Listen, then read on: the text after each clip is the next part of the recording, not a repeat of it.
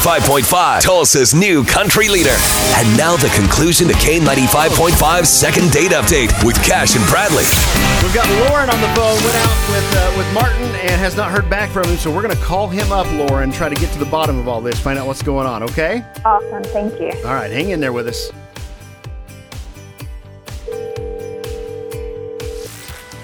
Hello? Martin, hey, what's up, man? It's uh, Cash and Bradley with K95.5. How are you doing this morning? Uh, I'm on the radio? Yeah, say hi to T Town. I'm. Hi.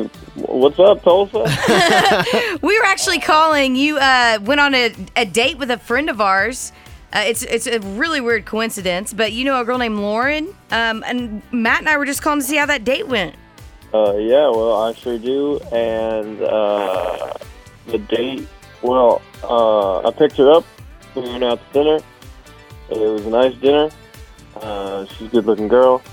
But But then things got a little, yeah. But uh, we were sitting next to a couple, and they just had a a newborn baby. But then that's all she could talk about. Was the baby next to you?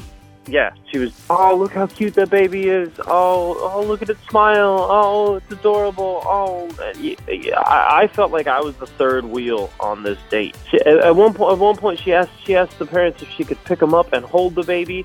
So she was just holding the baby. She didn't even eat her dinner. You're making me sound crazy. Well, you're, I mean, you're, you're maybe seriously you- saying you're making me sound crazy. I'm not crazy. I'm like every other female that sees a baby. Like, Um, I don't, I don't know if I'd go that far.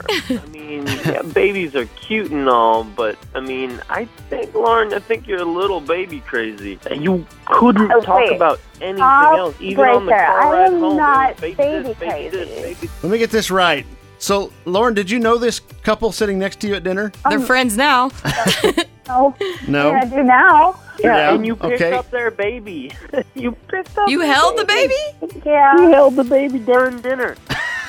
So, how was y'all's conversation Had a great conversation the entire time. about the baby? yeah, the entire the entire ride to the restaurant, and then that baby came in, and I got nothing. Are Uh, do you still keep in contact with this family that you met at the restaurant? No. Okay. no, not really. Okay, you ain't got to lie to kick it. I guarantee they're Facebook friends.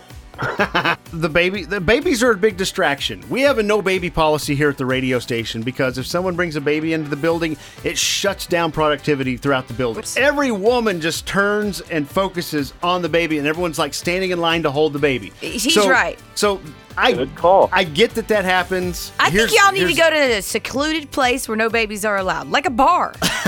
There you go. Here's the here's the deal. Here's the deal, Martin. Lauren reached out to us because she enjoyed the date. she likes you. even even without the baby, the date was good for her. And uh, so our our goal here is to get you to try to agree on a second date. And if you do agree, our friends at Stanley's Get You Today they'll pay for the whole thing. Would you be interested in trying this again without a baby? She could be your baby mama. Well, dang, Too that soon. seems uh, pretty hard to turn down, honestly. Okay. I promise no baby. Uh, yeah, I mean, I'll go to a bar, with no babies. Okay. Good. I'd go out with you again. Yay. All right, Lauren, you good with this? Definitely. All right. Definitely. So we could say then that we've got ourselves a second Yay. date. Yes. Good luck, y'all. Have fun. What I think. Thank you.